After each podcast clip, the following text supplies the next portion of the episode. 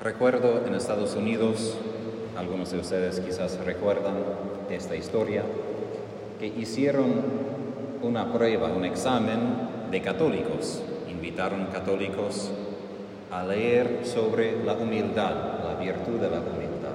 Pero antes de leer esta lectura, dieron unas preguntas para que podrían poner en escrito si pensaban que de verdad eran humildes o no más o menos la gente pensaba que no eran tan humildes. Pero después leían ese artículo sobre la humildad, amaban mucho a lo que habían leído. Después dieron a esa misma gente las mismas preguntas. Y de hecho, todos eran más humildes de repente después de haber leído el artículo. Bueno, es bueno que queremos leer sobre las virtudes, pero el problema con esto es nadie se ha manifestado que de hecho eran más humildes. Simplemente que amaban la idea de la humildad, pero otra cosa es la realidad de la humildad. Y así Santa Faustina en su diario escribió, hay muchas personas que quieren ser humildes, que aman esa virtud, pero que en realidad no poseen esa virtud ni quieren de verdad poseerla. Y eso es lo difícil. Recuerdo que mi propio maestro noviciado me dijo lo mismo. Tadeo, a ti te gusta, eso fue hace 15 años, a ti te gusta la idea de la obediencia, la pobreza, la castidad, los tres votos. Pero no sé tanto si a ti te gusta la realidad de todo esto, porque exige sacrificio, exige la capacidad de renunciar a ti mismo. ¿A qué voy?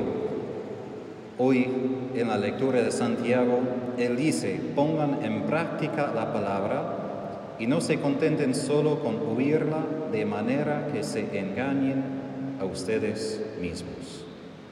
Si soy brutalmente honesto, esta gente que decía que era más humilde después de leer el artículo fue engañada.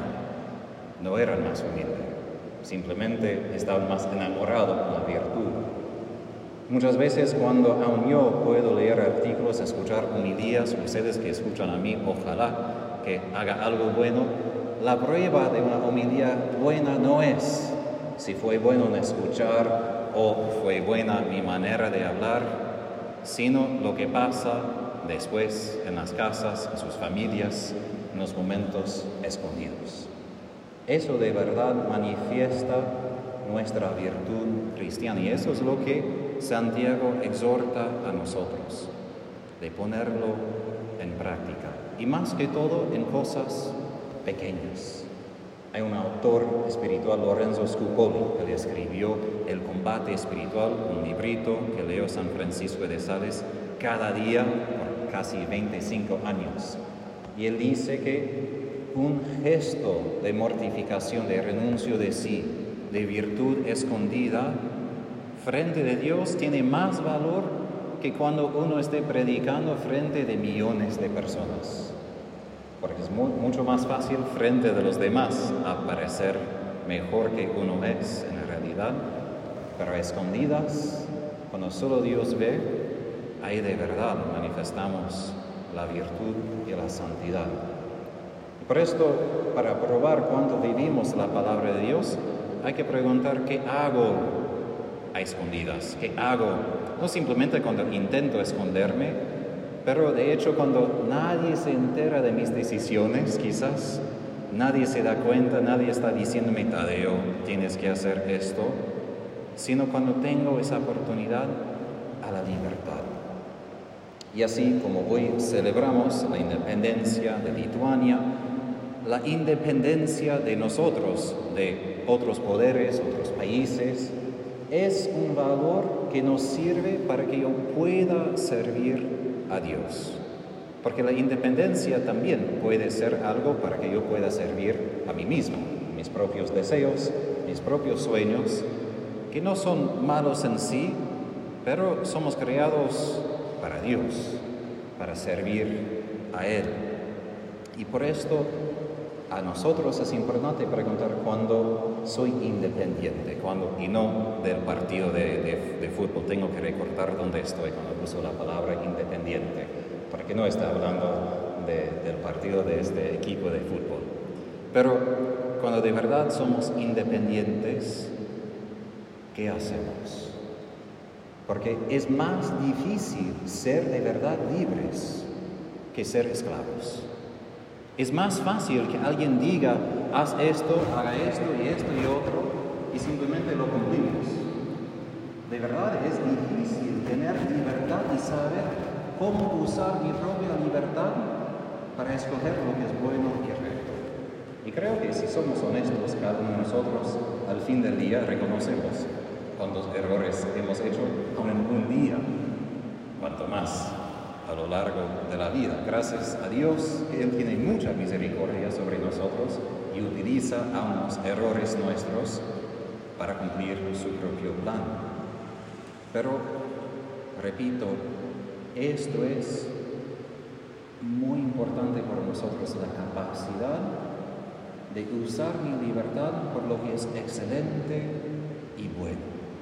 Y para dar una imagen de la libertad, que es la libertad cristiana, es como lo que están haciendo al lado mío izquierdo, todos pueden mirar a los que están cantando, estaban cantando, que cuando pueden tocar un instrumento, pueden, cantar, tienen que seguir algo de regla.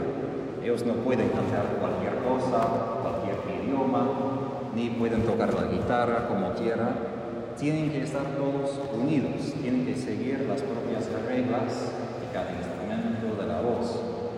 Son muchos. Y hoy en día se dice como hay la iglesia tiene tantas reglas, tantas leyes, ¿por qué tenemos que seguir esto? Pero la ironía es, por ejemplo, ahora sí voy a usar otro ejemplo de fútbol. Cuando yo estoy aquí y miro el fútbol, me quedo completamente perplejo. ¿Por qué dijeron que no puedo hacer esto? Fue para mí completamente justo. Me, me explican las reglas y todo. eso es muy complicado para mí, entender todas las reglas de fútbol. Pero nadie se queja de que hay muchas reglas en fútbol. Nadie.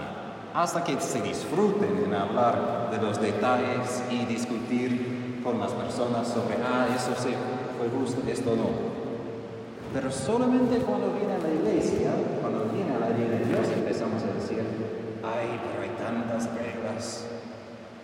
Que manifiesta de hecho que no amamos tanto a Dios, no amamos tanto a la libertad verdadera por esto la libertad, la razón que yo sé, instrumentos, la música como ejemplo es libertad para excelencia. Los que cantan, los que hacen deportes, no ven las reglas como barreras, sino canales para dirigir todo su esfuerzo hacia la excelencia. Y de hecho la palabra virtud en griego, arete, es no algo moral, sino una excelencia. Y excelencia quiere decir que, en latín, alguien que está frente de los demás. Excedere quiere decir alguien que sobrepasa a los demás. Ahora, el asunto no es competir, pero como cristianos debemos exceder a los demás. Hemos recibido más que los no bautizados escuchamos la palabra de Dios, recibimos los sacramentos, tenemos todo a mano, debemos ser excelentes. Y por nosotros hoy, ¿qué diría? Escoge una virtud, una excelencia. Y no simplemente por ser moral, como que, ah, sí, necesito ser mejor persona. No. Los deportistas hacen lo que hacen porque aman lo que hacen. No es algo moral. Si somos cristianos no debe ser que sí debo hacer esto, sino porque Dios en sí es totalmente digno de amor. Si pudiéramos ver a Dios tal cual es, no pudiéramos decir no. Eso es la razón que vivimos por la fe, porque si pudiéramos ver a Dios tal cual es, no podríamos decir, ah, quizás no. Porque de hecho todos diríamos sí de inmediato. Pero Dios nos da algo de oportunidad para que voluntariamente, de amor, podremos decir, sí, te quiero servir con libertad, con libertad. Y se manifiesta esto en escoger una excelencia, una manera de exceder a los demás, humildad, paciencia, amor, lo que sea, pero que no sea la misma virtud que ya siempre has pensado en practicar. Sea quizás una virtud diferente o más pequeña, para que sea algo nuevo para ofrecer a Dios y vivir no simplemente escuchando, sino viviendo la palabra.